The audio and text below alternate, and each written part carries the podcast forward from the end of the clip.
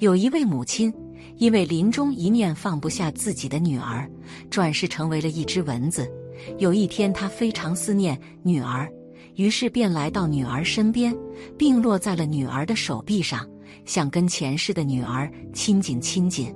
可是就在他着陆的那一瞬间，却被无知的女儿无情地拍死了。这就是轮回里的残忍、无奈与恐怖。嘎达亚内尊者在一次化缘路上，曾目睹过一个妇人，她怀里抱着婴儿，竟是她前世的仇人，嘴里吃了鱼，竟然是他前世的父亲。鱼刺扔到地上后，过来啃食鱼骨头的母狗，原来是他前世的妈妈。妇人不知竟用石头击打，轮回的真相只有巨佛眼慧眼的圣者方可彻见。法句譬喻经中也有个公案，跟这个故事的情节比较相似。往昔佛陀在舍卫国时，当地有一位婆罗门，财富无数，但为人非常吝啬。有一次，他杀了一只鸡，把所有的门全关上。烹调做成美食，跟妻子和儿子一起分享。佛陀知道度化他的因缘已成熟，就化现成一个沙门，以神通突然出现在他面前，请他布施修福。这一家吃得正欢，看到沙门来化缘，就很不高兴。婆罗门狠狠地骂道：“你真是无耻，不知惭愧！我们正在吃饭，你却不请自来。”沙门回答说。轻杀父妻母，供养怨家，不知残修，反为起事，何不残修？意思是你杀的鸡是你父亲转世，娶的妻子是母亲转世，养的儿子是前世的怨仇，如此都不知道羞愧的话，却反说我这个沙门有无惭愧，简直是岂有此理！婆罗门听后大惊，佛陀以神通令其回忆起宿命。并为其说法，他当下的证了须陀洹果。这样的现象还有很多。美国阿拉斯加州有个人叫波特，他出生于一九零七年，两岁时就能讲自己的前世，说他前世是印第安的一个人，在一次战争中被敌人用长矛害死了，而害他的凶手正是他这一世妈妈的舅舅，也就是舅公。所以，杀人者与被杀者今生虽然是亲戚，但前世却是互相残杀的敌人。美国著名人类学家马里奥博士是研究人类轮回学的专家，他的研究已经肯定轮回是存在的。十多年前开始，他利用前生回溯催眠法，研究了一千多个案例中。发掘出别人前生的事迹，绝大部分最后都被证实是真实无误的。之后，马里奥博士又以大量事实证明生死轮回、善恶报应的真实存在。他的个案研究结果发现，有些人的前生是动物，而且今生还遗留着前世的影响；也有的是前一世是人，今世转生为动物。在马里奥的研究中有这样一个案例：人死后转生一头鹦鹉，被妻子买回家中再聚首。鹦鹉自发地说出前世的事。瑞士的一位大学女教授兰茜斯·史贝克四十九岁时，丈夫去世不久后，她邮购了一只鹦鹉。这鹦鹉是她丈夫艾米逝世那天出生的。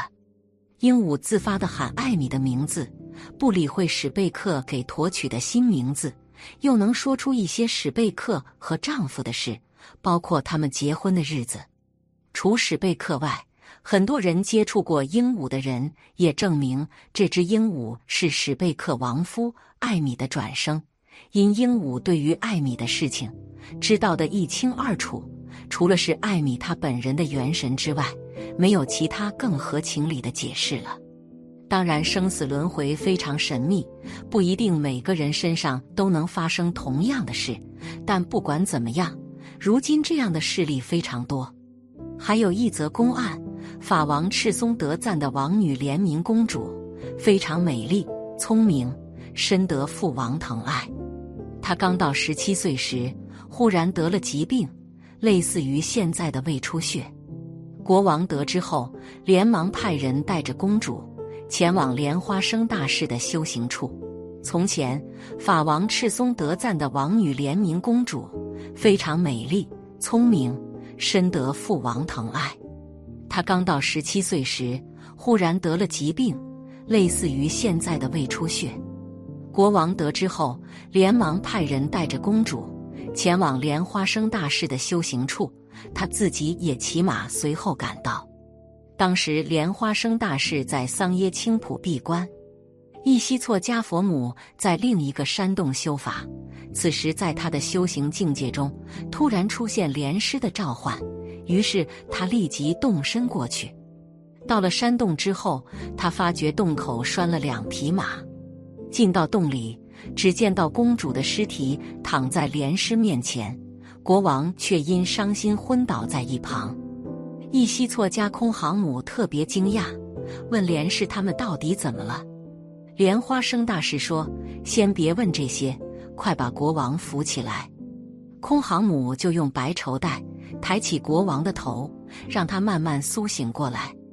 国王醒来后，为公主的死而痛哭失声。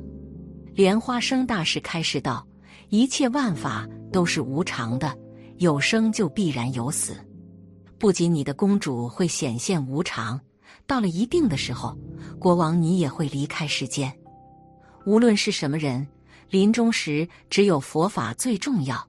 国王听后，心情缓了过来，于是问莲师：“我现在明白了无常之理，但我的这个王女莲明公主，也算是一个夙业清净的人，因为她转生为国王我赤松德赞的女儿，并有幸遇见了你们这些犹如真佛一样的大智者、大义师。可为什么她的寿命如此短呢？”莲师回答：“这也是公主前世的业力所致。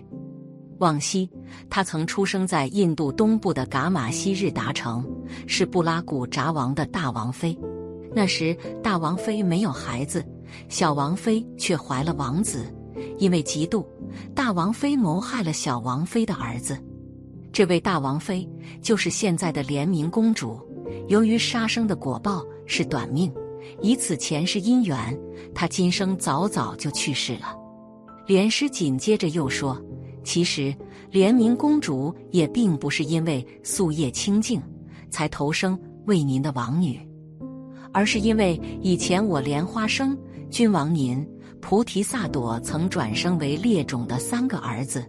我们在尼泊尔修建夏荣卡秀大塔，莲明公主那时生为一只毒蜂。”叮入国王您的微血管，您无意中用手擦拭，碾死了那只毒蜂。